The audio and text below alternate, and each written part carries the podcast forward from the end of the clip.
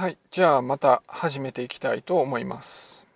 えっ、と前回は投資と偶然ランダムさの関係をえっ、とお話ししました。で、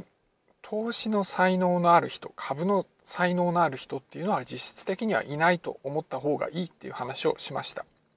こう勝ち続けてる人っていうのはこうたまたま運が良かった人だと、まあ、そういうような話をしたわけですね。で今回はそれを踏まえてえー一般人株の専門家じゃない人がどういうふうに投資するといいのかっていう話です。まあこれあのごくごくあふれありふれたやり方で、まあ、ちょっとでも投資のこと考えたことがある人だったら知ってると思うんです。でもあのその背後にある考え方っていうかまあ、なんでこう素人にはこういう投資がいいのかっていうようなことを、えー、と解説したいと思います。最初にこういう投資がいいよっていう話を僕が聞いたのは、えー、とデイブ・キャメロンっていう人からです。あのデイブ・キャメロンっていう名前の有名人って結構いて前のあのえっ、とイギリスの首相がそうですよね。でもその人じゃなくて、えっと、野球の解析をやってるデイブ・キャメロンっていう人です。で、これ初めて聞いた時には、あの、僕自身投資とかあんま考えてなかったんで、その意味がよくわからなかったんだけど、まあちょっと頭の中に残ってて、えっと、まあそういうふうに覚えてます。覚えてます。で、この人は、その、前にも話したような野球の、えーと、統計解析関係の人で、えーと、ファングラフスっていう、えー、ウェブサイトがあってそこの中心的な人物の一人です。でファングラフだけじゃなくて、えーと、もっとあの有名なウォール・ストリート・ジャーナルとか ESPN にもこうコラム書いたりこうインタビュー受けたりしててでそのファングラフから、えーとポッドキャストもしていました。でそのポッドキャストずっと聞いてて、えっと、ポッドキャストってなんかこうずっと聞いてるとその人たちがなんか生活の一部のような友達のような感覚になるんですよね。このデイブ・キャメロンと,、えっとカーソン、え、シストゥーリっていう人が一緒にやってたんですけど、まあ、なんかそそんな感じでこう非常になんか、えっと自分にとって親しいわけじゃないんだけど親しい人みたいな感じの人にまでなってましたずっと聞いてたんでで彼が途中でなんか白血病になったんですね。でそれ薬で治るタイプの白血病でちゃんと治って今もうあの完全に、えー、っと寛解した状態なんですけどででもなんかそういう体験も一緒にこう共有したみたいな感じです。で当人はその野球の解析の技術そのものはそんなにすごいわけじゃないんですけどこう着眼点がいいんですね。こうみんながパッと興味を持つようなトピックを選んでで他の人がやってる難しい解析なんかをこう人に分かりやすく、えー、伝えていくコミュニケーションがうまい人っていう感じだったんです。まあ、特に書く書いてコミュニケーションするのがうまいっていう感じで、まあ、あの非常にたくさんの人が読んでて僕も読んでたっていう感じですね。でそういうふうにあの一般のメディアにいたわけなんですけれども、えー、と数年前に、えー、球団に雇われました。メジャーリーグの球団に雇われ雇われました。サンディエゴ・パドレスって今確かダービッシュが、えー、といるのがそこですよね。で彼が雇われたその数年後からこう急に強くなったんですよ。まああんまり直接的に彼自身の手柄ってわけじゃないと思うんですよね。たくさん、えー、いるそのスタッフの中の一人で、まあ、責任者とかじゃ全然ないんであの彼一人の力じゃなだけじゃないと思うんだけど、まあ、なんかちょっとは関係あったんじゃないかなと思ってるとこです。でそのファングラフで、えーと、ずっと、えー、記事を書いてたわけなんですけどもそのそれを専業にする前は、えー、ファイナンス業界で確か働いてたということだったと思います。えー、で大学の専攻も経済学だったということですね。なんでそういう質問をされて、まあ、ちょっとこんな方こんなやり方がいいんだよってまあ言ってたわけです。でもこれ全然オリジナルな方法ではなくてむしろもう完全にごくごく普通の一番初歩的な投資のやり方です。でもこれが一番なんですね。でなんかすごい方法を言うんじゃないかと期待してると本当嫌なんでもう簡単に言ってしまうと、えーと、インデックスファンドに積み立てで投資するっていうやり方です。知ってる人たくさんいると思うしまあ当然だよねってみんな思うと思います。ででこのやり方を説明してるところはあのたくさんあるので、まあ、細かいところはそういうのを、えーと探してみてみてください。ここではこうものの考え方として、まあ、哲学としてこういうやり方が、えー、一般人にはいいっていう理由を、まあ、ちょっと説明していこうと思います。そうですね投資とか金融を専門にしたいっていう人は別なんだけどそうじゃない人普通の人はこう他に重要なものがあるわけですよね。その仕事であったり家族であったり子育てだったりあるいはなんかただの趣味だったり趣趣味でもいいんですよ。なんか自分の人生にとって他にまあ大切なものがあるわけですよ。でその投資することがそれだっていう人もいると思います。でそういう人はまた全然別で、まあ、全然違う、えーと、やり方をやり方の投資をやればいいと思うんです。ただ、えっと、他に大事なものがある人っていうのは時間とこう頭脳をあんまりそっちに割きたくないわけですよね。お金のことにあんまり、えーと、エネルギーを割きたくないっていうわけです。でさらにそれよりもこう精神的なエネルギーを割きたくないですよね。あの今結構ビットコイン話題になってますよね。でビットコインの価格がすごい上がってですごい落ちてって変わってしかもこう毎日のように結構な幅で上下してますよね。でそういうものに投資するとこうたとえ儲かったとしてもなんかすごい精神的に辛いんですよねハラハラするわけですであんま日常的にハラハラしてると他のことを集中してやるのの邪魔になりますからなんか他に大事なものがある人はこういう投資しない方がいいっていうところなんですでもう一つ付け加えると株価っていうのはチェックすればチェックするほど不幸になっていき,、ま、なっていきます。もちろん上がれば嬉しいし自分の持ってる株の値段が上がれば嬉しいし下がれば悲しいわけですね。でも人間っていうのは悲しい方をより強く感じるようにできてるんです。だから上がったり下がったりしてるのを何度も何度もチェックしてるとこうトータルの幸せ度っていうのは低いんですよね。だから毎日チェックしてるとどんどん幸せあ不幸せになっていくし毎時間チェックしてるとさらに不幸せになるわけです。だからそんな風にやるよりも月に1回とか年に1回だけチェックする方が幸せ度は高いというわけです。で投資が専門の人はもうそうやってこう常に見張ってるのが仕事ですから精神的にはきついんだと思います。もちろん慣れもあると思いますけど、まあ、結構しんどいわけです。だからこう素人がやるには他に大事なものがある人がやるには1日に何回もチェックするような投資はしない方がいいってことです。だからとにかくあんま手のかからないものがいいってわけですね。一般論として若いうちはリスクの高い投資をやって年を取ってからはリスクの少ない投資をやれとかそういうのはあるんですでそれはもちろん正しいんですでも若いうちこそ本業に集中しないといけないんですよ。こうだから精神的なエネルギーを投資の方に費やしてしまうのは得策じゃないと思います。そもそもこう本業の方がうまくいってちゃんとお金稼いどかないと,、えーと、投資する元手がないってことになるわけだからやっぱ本業に集中するのが大事で特に若いうちはそれが大事ってことですね。だからあんまり考えないであんま手間もかかんないそういう投資が一番だってことです。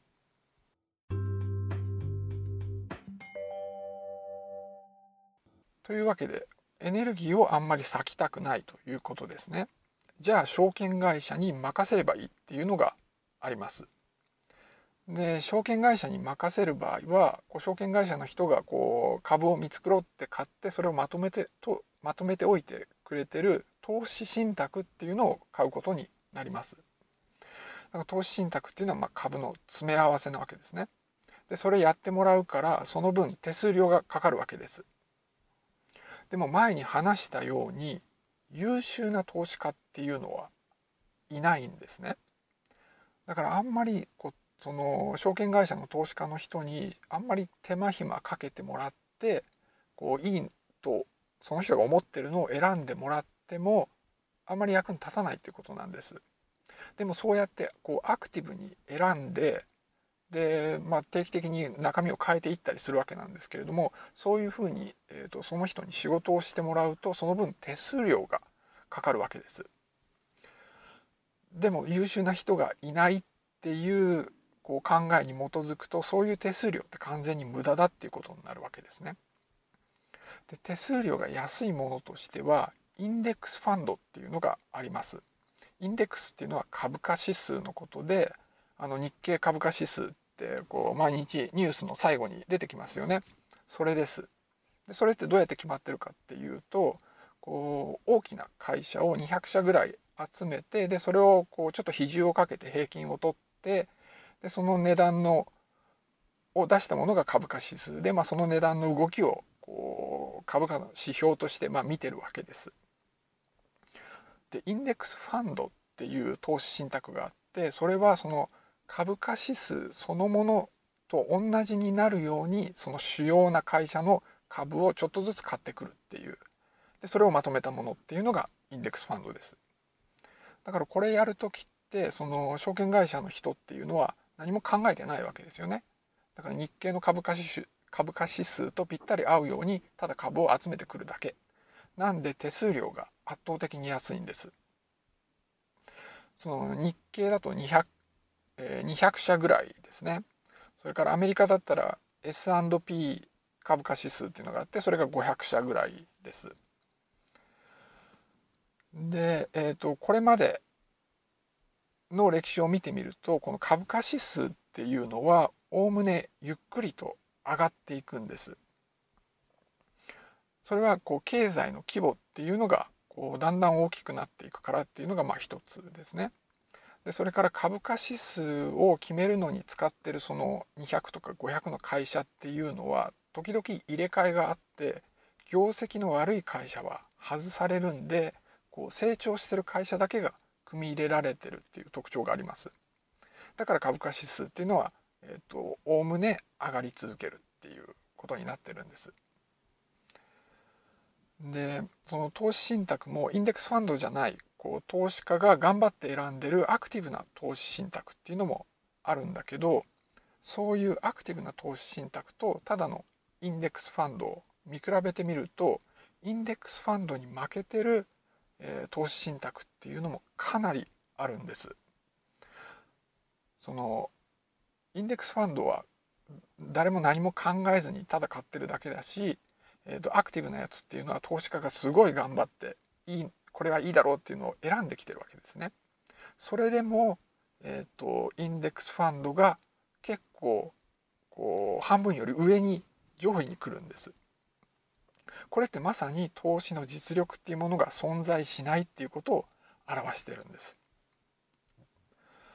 でそのアクティブな、えーと投資信託の中にも業績のいいやつっていうのもあるんですね。でそういうのをこう目立つようにして証券会社っていうのはこううちはいいよってアピールするわけです。でもそれってこう前に話してきたようにただの運で説明がつきますよね。あの投資信託っていうのがたくさん種類があってそうするとどうしても何個かはすごくいい結果を出すっていうのが運だけで、えー、説明できるわけです。で実際こう今まで良かったやつが今後えうまくいくっていう保証はないしうまくいかないことも多いわけです。だからインデックスファンドっていうのはこうかなりいいっていうことになるわけですね。しかも結構安全。なんで安全かっていうと結構たくさんの会社の、えー、と株をプールにしてるから1個ダメになっても、えー、とそんなに大きく、えー、と価格が変動しない。しかもすごく悪くなったら他のと入れ替えられちゃうからえー、っと本当のどん底っていうのがないわけですね。あの1個の会社が本当のどん底になってしまうっていうのがないわけです。でインデックスファンドもすごくたくさんあるんですけどどれがいいかっていうと、まあ、好みもあるんですけど割とたくさんの会社が入ってるものがいいですね。で、やっぱりこう、なんていうか、ごくごく普通の、よく使われる株価指数のインデックスファンドがいいです。で、実際そういうのを買ってる人はすごく多いんで、えー、と買ってる人の多いやつを選ぶっていうのもいいと思います。から日本のでもいいですし外国のでもまあいいっていうとこですね外国のだとその為替の影響を受けるんで、まあ、ちょっとリスクあるけど外国の方が成長の度合いが良かったりするんでまあその辺は好みって感じですねあと、まあ、正直言ってしまうと株ってどの国でも連動してて大体どの株価指数選んでもこう一緒に上がって一緒に下がるんでどれ買ってもあんま変わんないっていう面もあります。あとはやっぱり手数料安いのがいいですね。で、比較的安全なんだけど、それでも株価指数っていうのも上がったり下がったりしますよね。で、その分をこううまく平均化するために毎月買うっていうのが、えー、っと、戦略の一つです。だから貯金の感覚でこう自動的にお金が引かれるようにしといてで自動的にそのインデックスファンドを毎月買っていく。そういうのを積み立て投資とか言うんですけど、まあ、そういうのだともう何ていうか全然考えないで済むから、まあ、ななおいいですね。もう全部自動的に、えー、とやってくれるんで。でこれを長い期間、まあ、少なくとも10年以上できれば20年以上やるといいということになります。で株価って時々大きく下がるんですね。リーマンショックってありましたよね。それからこのコロナの時も3月ぐらいから、えー、と急に下がりました。でそういう金融危機って時々あるんですけども過去の金融危機を見てみるといずれは回復するっていうのが分かっていてだいたい5年以内に回復することが多いとされています。でここで重要なのは下がってる期間に買い続けるっていうのが大事です。こう急に株価が下がるとねもうこんな投資してても危ないやと思ってもう全部やめて売ってしまおうと思ってしまうんだけどそうじゃなくってこの下がってる期間ももう黙って買い続ける、まあ、自動的に買うようにしてるとこれがいいんですよね何も考えないで、えっと、勝手に買ってくれるからでそういう下がってる時に買うっていうことはつまり株価が株価が安い時に買うっていうことだから割がいい、えー、買い物になるんです。で株価が本当に5年以内に回復してたらこう安く買った分だけさらに得してるっていう形になるんです。だから本当もう何も考えない自動的に積み立てられるような仕組みに、えー、っと入っとくといいですね。で、えー、っと5年ほどで回復って言ったんだけど個人投資家の場合はそれを待つことができるんです。それが強みなんですよね。で証券会社とかの場合だとこう他人の金でやってるところがあっていつまでにこうお金を準備しなきゃいけないとかがあるんで、まあ、そんな長い期間こう待ってるわけにはいかないっていうのがあるんです。でで個人だとまあそれができるって言ったんですけどできるっていうかその5年待てるお金だけで投資しましょう。こう余分なお金だけを投資するっていうのが大事です。だから5年間は手をつけなくても大丈夫な分のお金だけですね。そのその貯金だからこれ全部使っていいっていうわけじゃなくてこう突発的な事態って起きますよね突然こう仕事クビになったとか突然、えー、と車買い替えないといけなくなったとか家が壊れたとかそういうのを乗り切る分の貯金を残してでさらに余分な分そこを投資するっていうのが、えー、と大事です。あんま無茶しない。えーと、だからそのそろそろそういうまとまったお金が必要だっていうような人は、えーとこれはやっちゃいけないんですね。そろそろ引退間際だっていう人もこういう投資は向いてないです。っていうよりこう引退前の20年間に積み立て投資をして引退近くになったらこう少しずつ抜いていくって感じにします。こう売る時もこういっぺんに売っちゃうんじゃなくて、えーと、値段をこう平均化するために少しずつ売るっていうのを、まあ、大体やるといいんですね。でまあここのインデックスファンドに積み立て投資っていうこれがまあ一番効率がいいとされるやり方です。もちろんただ定期預金にするとか、えー、と国債を買うとかもっと安全なのもあるんだけどそういうのってあんまりっていうかほとんど増えないんですね。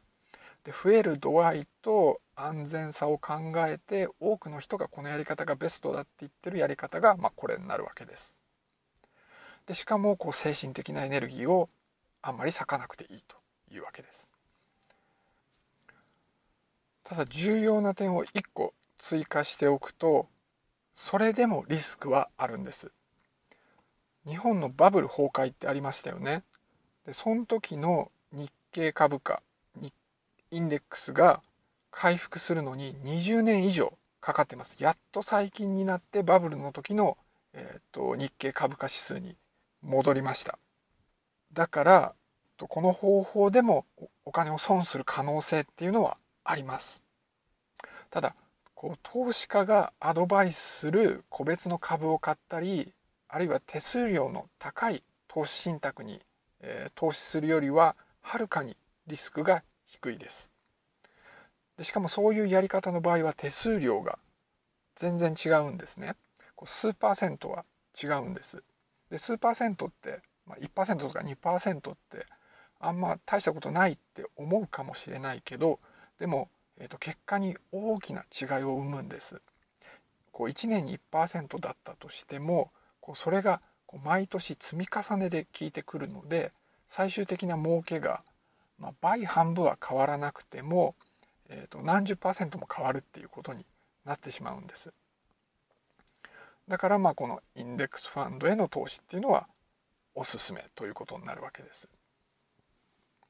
これを聞いてじゃあインデックスファンド買おうって思ったかもしれないです。でもちょっと待ってください。ちょっと前のエピソードで言いましたよね。こう他人のアドバイスってそう簡単に受け入れちゃいけないんです。だからあのインデックスファンドの、えーと、積立投資に関してはこうたくさんの情報がありますから、えーと、インデックスファンドとかあとはドルコスト平均法っていうので検索すればこういう情報たくさん出てきますので、まあ、まずそれを調べるところから始めるといいんじゃないかなと思います。じゃあ今日はこの辺で終わりにしたいと思います。